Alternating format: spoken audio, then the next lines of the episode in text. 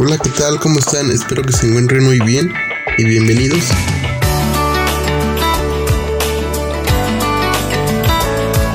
Después de una semana de no subir el episodio me siento súper terrible, pero déjenme contarles que estuve estos... Sigo sin internet. Donde vivo robaron los, los cables de los postes en los cuales pues hemos estado sin línea telefónica y sin internet. En que por una parte siento que nos desintoxicamos del internet, pero otra parte también es algo necesario por trabajos, no sé, infinidades, incluso para grabar el episodio no pude grabar la semana pasada por la misma situación. Y ahorita estoy haciendo un, poquito de esfuerzo. Y la otra, pues igual nos enfermamos de gripe después de vacunarnos la segunda dosis.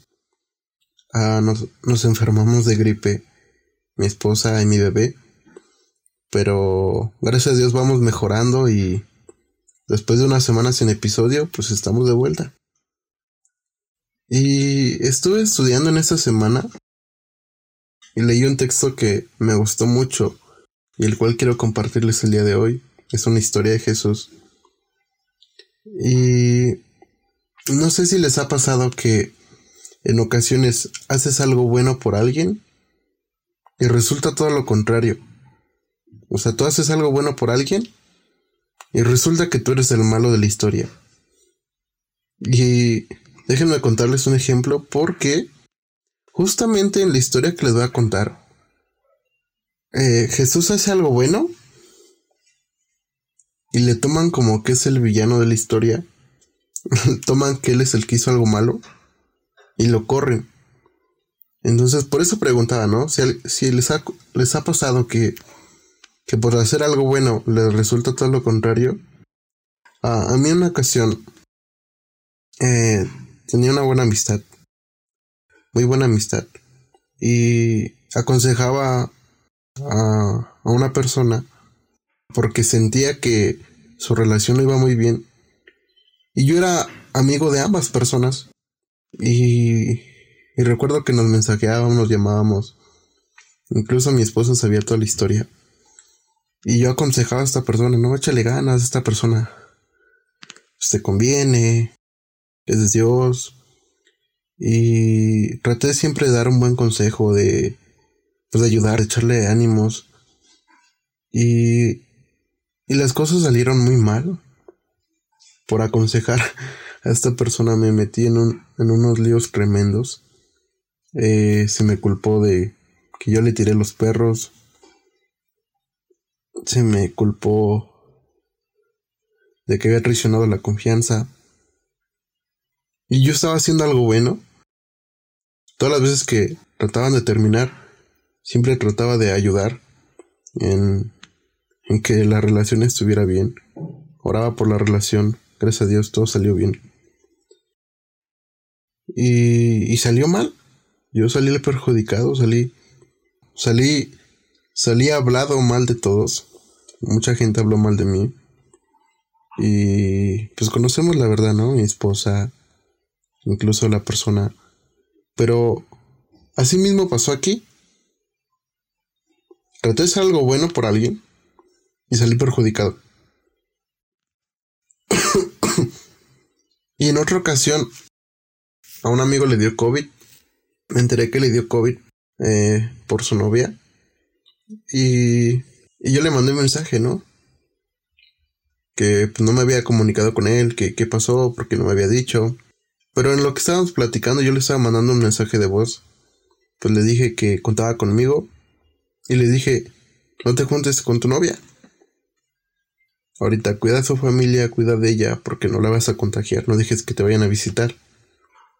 Le mando el mensaje, con buena onda, y me terminan bloqueando, me terminan borrando de varios grupos y me dejan en visto. Y yo estaba haciendo algo bueno. Bueno, desde mi punto, desde mi posición, yo estaba dando un buen consejo, que él cuidara de su novia y de su familia y lo tomaron a mal. Entonces, la historia que voy a contar justo ahora se encuentra en Mateo 8, 28 al 34. Entonces quiero que quiero quiero leerla. Dice, cuando Jesús llegó al otro lado del lago, la región de los Gadarenos, dos hombres que estaban poseídos por demonios salieron a su encuentro. Vivían en un cementerio y eran tan violentos que nadie podía pasar por esa zona. Comenzaron a gritarle, ¿por qué te enremetes con nosotros, Hijo de Dios? ¿Has venido aquí para torturarnos antes de tiempo establecido por Dios?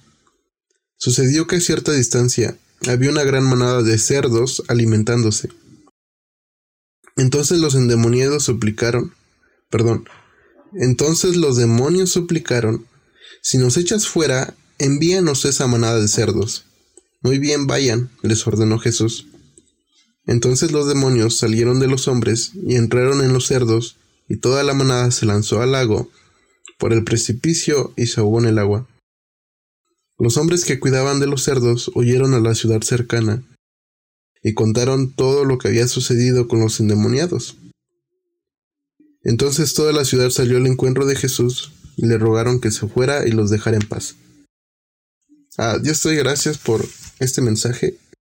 Te pido que me dé sabiduría para hablar y para explicarlo, para que muchos puedan salir con algo bueno, algo positivo de tu palabra y podamos conocerte un poco más. En el nombre de Jesús. Amén.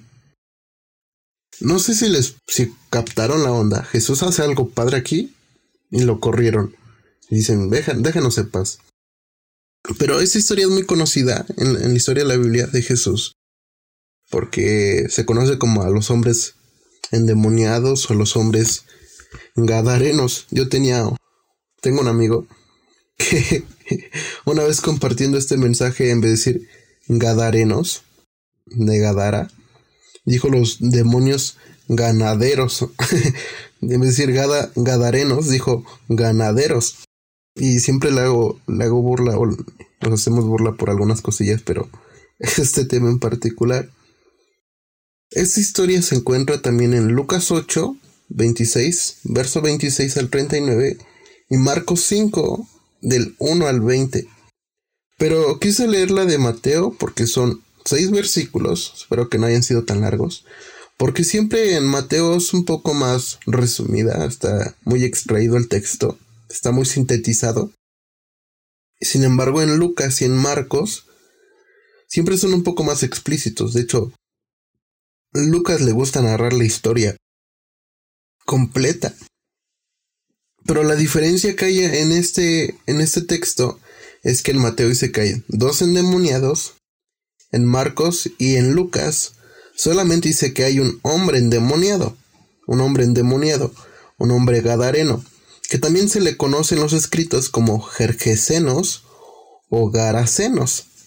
Eso es como dato curioso, ¿no? Entonces, dice en Lucas y en Marcos que este hombre se encontraba desnudo, vivía en los sepulcros, o sea, vivía en los cementerios, en, en los panteones, a nuestro vocabulario, estaba endemoniado, procuraba matarse porque en Lucas dice que se lanzaba las piedras para hacerse daño bueno, el demonio provocaba eso. Estaba encadenado y todas las veces que trataban de encadenarle, pues rompía las cadenas o los grillos. De manera fácil que nadie podía controlarlo. Era tan violento que daba voces por el cementerio, porque ahí vivía. Vivía en los panteones. Y rompía las cadenas cuando trataban de ponerle o cuando le ponían una. Entonces Jesús llega y aparece en la escena. Y es que me gusta mucho porque hay que ser sinceros. Todas las veces en que hay una historia como esta, siempre Jesús aparece como ah, ¿qué onda? Ya llegué, ¿no?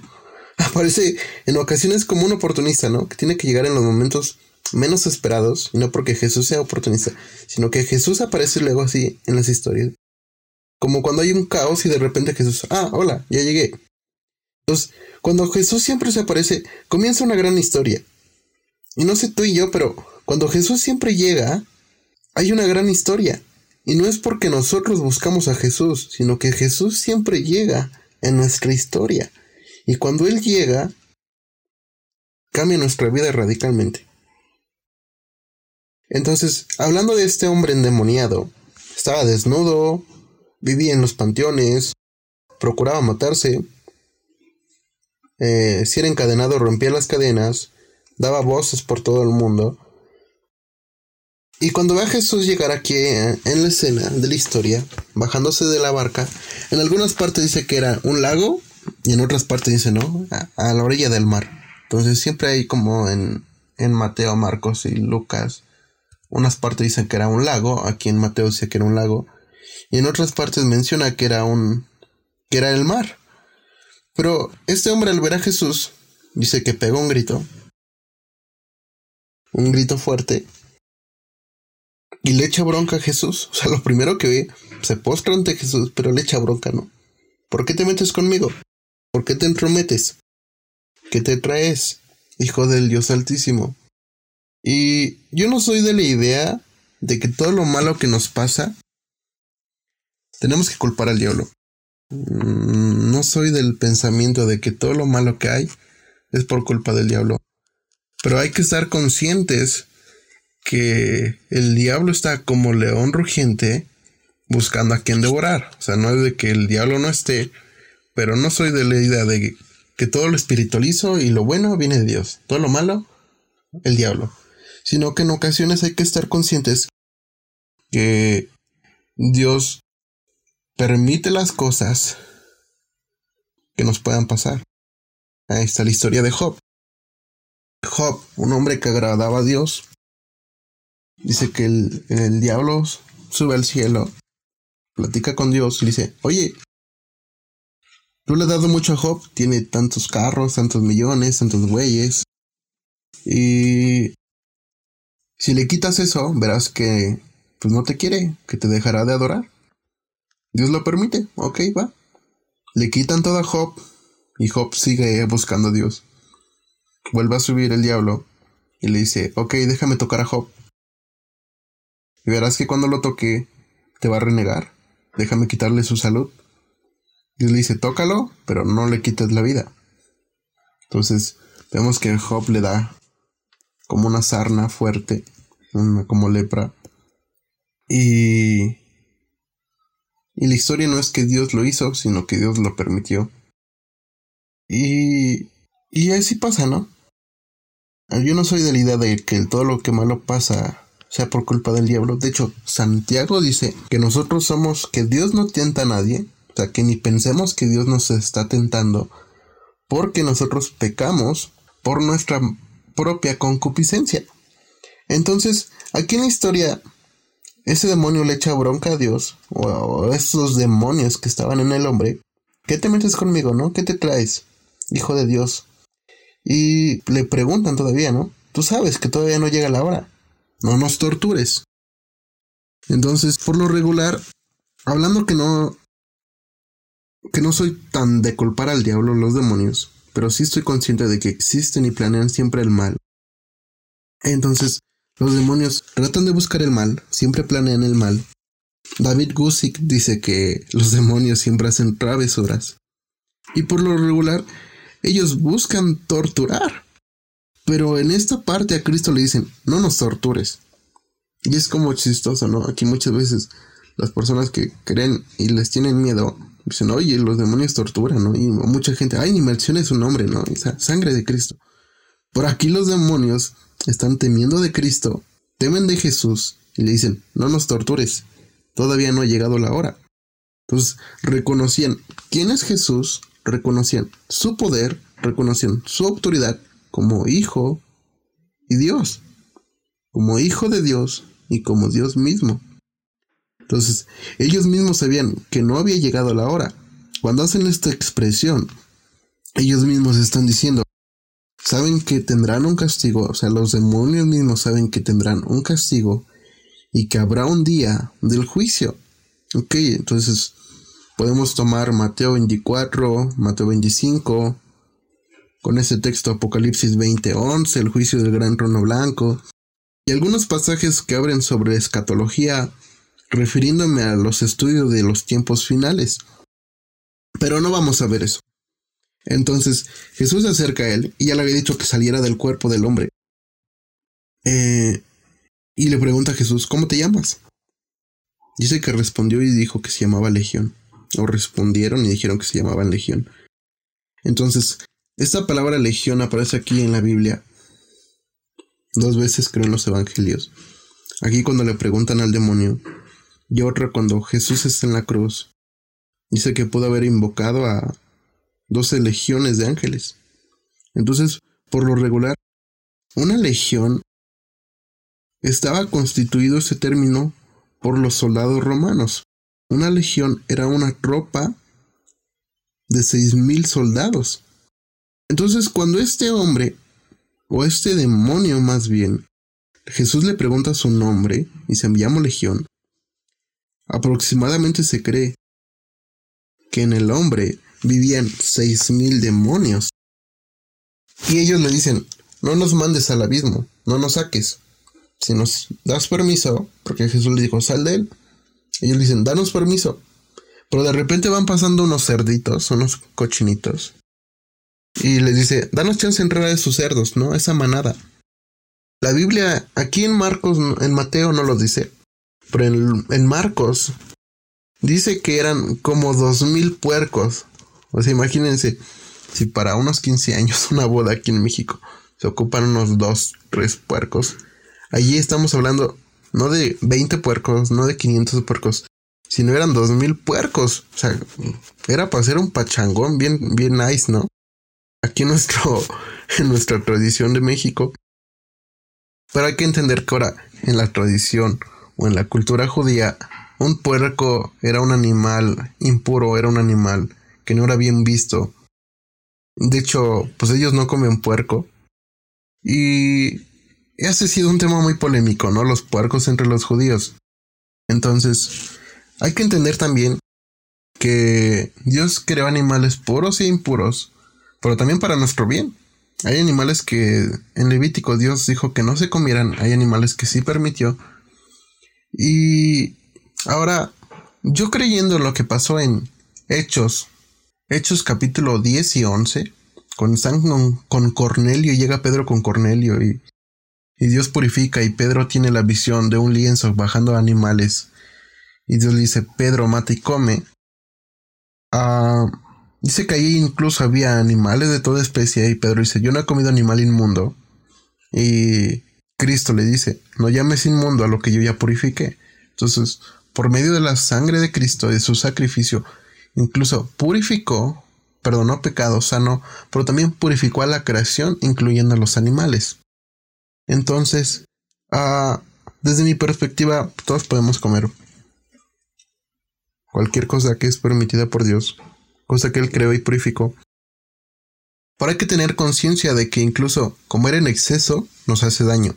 Y eso es lo que Dios incluso buscaba en nuestra alimentación o en la alimentación de Israel. Es por eso que si tú comes mucho o mucha carne de puerco, la carne de puerco contiene demasiadas toxinas. No sé si seas ama de casa o cocines, pero siempre todos, todos sabemos esto, ¿no? Que el puerco contiene demasiadas toxinas. Es por eso que se cose la carne, luego la fríen, de manera que tratan de, de eliminar eso. Pero ese es otro tema, ¿no? Luego hablamos de Masterchef. Entonces, estaban una manada de puercos y este demonio llamado Legión, o estos demonios le dicen, danos permiso de entrar a los cerdos. Entonces Jesús expulsa los demonios del hombre y les da permiso a los demonios entrar a los cerdos. Entonces dice que cuando estos hombres, estos demonios, entran a los puercos, a los cerdos, no sé cómo les digan en tu región, al momento que entran en ellos, se lanzan al lago o al mar por un despeñadero y los cerdos se ahogan y los cerdos mueren. Entonces, para contar la historia, el, endemoniado es sano, quedó cuerdo, estaba vestido, estaba sentado, estaba sobrio y quería seguir a Jesús. Ahora, sin embargo, los gadarenos o la gente de esa región se enteran de lo que pasó, ven al hombre sano y a Jesús lo corren. Poniendo el ejemplo que empezamos a ver, Jesús hizo algo bueno, Y resultó que Jesús terminó haciendo algo malo y lo corren. Y dice que ellos les da miedo, pero se enojan y corren a Jesús y le dicen, déjanos en paz, vete. Y parece que aquí, ¿cuál es el problema? El problema es que los cerdos tenían dueño. Porque dice que los que apacentaban los cerdos contaron lo que pasó. Entonces los cerdos tenían dueño. Los que apacentaban o los que cuidaban a los cerdos contaron lo que pasó. Nuestros animales se lanzaron al mar porque fueron poseídos. Y Jesús echó los demonios de este hombre en los cerdos y nuestro ganado ya murió. Nuestro ganado se fue. O sea, si, nos ponemos a pensar hoy en día, no sé cuánto cuesta un cerdo en nuestra actualidad. No sé, pone unos 3.000, 2.500. Ahora por 22.000. Yo creo que va dando como a un millón. No lo sé. Entonces, no estaban contentos de que Jesús, bueno, no sé si un millón, pero estoy exagerando, ¿no? Pero yo creo que sí una cantidad fuerte de lo que perdieron. Bueno, si hacemos los cálculos en nuestra actualidad. Entonces, estos hombres, estos gadarenos, gerasenos, jerjesenos, no estaban contentos de que Jesús sanara a un endemoniado. Más bien, estaban molestos de que Jesús les hubiera quitado su ganado.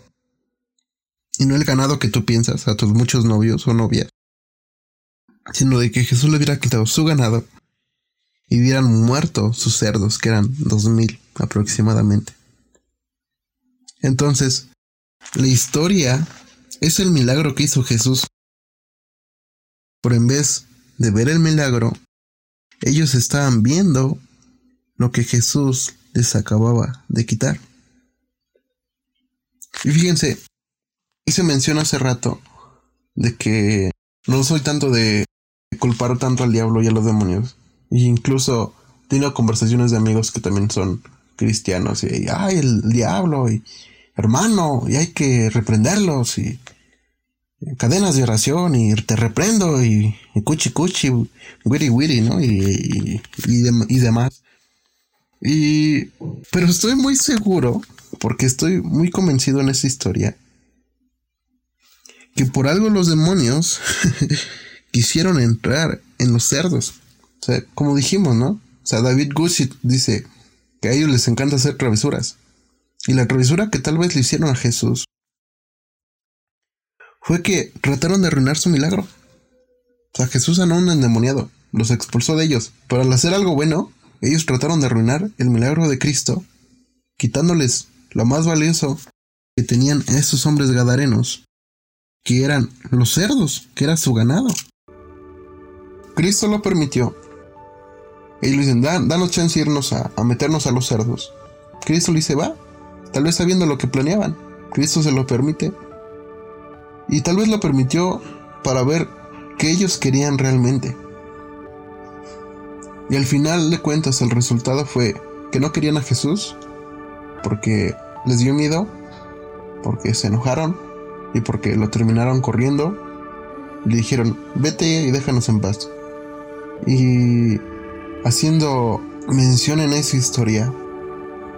Muchas veces queremos un milagro de Jesús, pero cuando Jesús nos pide lo que más queremos, o cuando quiere quitarnos algo que amamos, ah, ya no nos parece, nos enojamos.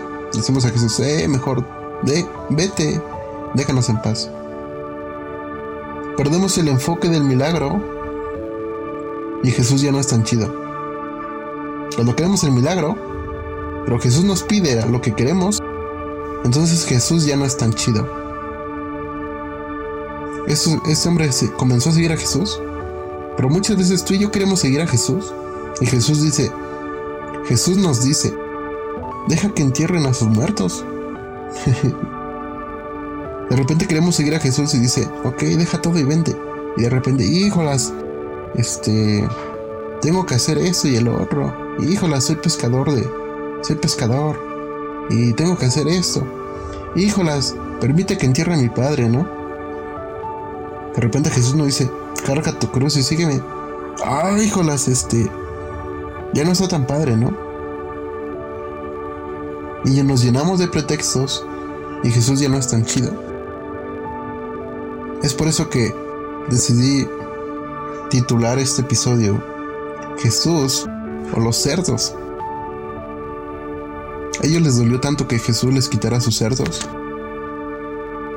Y hablando hablando literalmente, les dolió tanto que perdieran su ganado, sus cerdos, en vez del milagro que hizo Cristo entre ellos, porque este hombre vivía entre ellos. Entonces, ¿qué prefieres el día de hoy? ¿Jesús o a los cerdos? Y si no me estás entendiendo bien, ¿qué prefieres? ¿Jesús o a lo que más amas? ¿O a lo que temes perder? ¿Escogeríamos a Jesús aunque nos quitara lo que más amamos? ¿Seguirías escogiendo a Cristo aunque te quitara lo que más quieres? ¿Hasta dónde estamos dispuestos a seguir a Jesús? Y yo sé que seguir a Jesús muchos dirán, ah, lo más padre, es lo más, es lo más padre, pero dice que Él no vino a traer paz, de hecho que Él vino a traer espada entre hijos y padres. Y Jesús sí nos da paz, nos da esperanza para todos los que vivimos en Él, nos da tranquilidad, nos da descanso a nuestra alma, porque dice que vengan a mí todos los que estén cansados y cargados, que yo los haré descansar y daré descanso a vuestras almas. Pero también Jesús quitará cosas de nuestra vida para cambiarnos. Tiene que moldearnos para sacar lo mejor de nosotros. Incluso sabemos que los hijos de Israel tuvieron que cruzar un desierto para poder llegar a una tierra prometida. Entonces, muchas veces los milagros, la tierra prometida y lo que Dios nos promete y lo que Dios nos espera, muchas veces tenemos que cruzar por un desierto. Muchas veces Dios tiene que moldearnos, muchas veces Dios tiene que quitar algo de nuestra vida que nos duele para ver si realmente tú y yo estamos dispuestos a seguir a Jesús. Y si en esta tarde, noche, día, no sé cuándo escuches este episodio, quieras entregar tu vida a Jesús, platica con Él. Deja que Jesús entre a tu vida y espera que Jesús algo haga un milagro en tu vida. Tal vez quite cosas que no te no te van a gustar, pero que él sabe que es lo mejor para nuestra vida porque todos los que amamos a, Dios, todas las cosas resultan para bien. Él tiene un plan, tiene un propósito. Y si en esta tarde, noche y día decides seguir a Jesús, más que a los cerdos, repite esta oración conmigo. Pon tu mano en tu corazón y repite, Señor Jesús, sé que no he hecho bien delante de ti. Sé que incluso te he desobedecido y te he fallado, pero te pido en esta hora y te acepto con todo mi corazón en mi vida para que tú me hagas alguien nuevo, cambies mi manera de vivir, porque sé que tú moriste en esa cruz, sé que resucitaste por nuestros pecados sé que tú harás de mí un hombre o una mujer nueva. En el nombre de Jesús. Amén.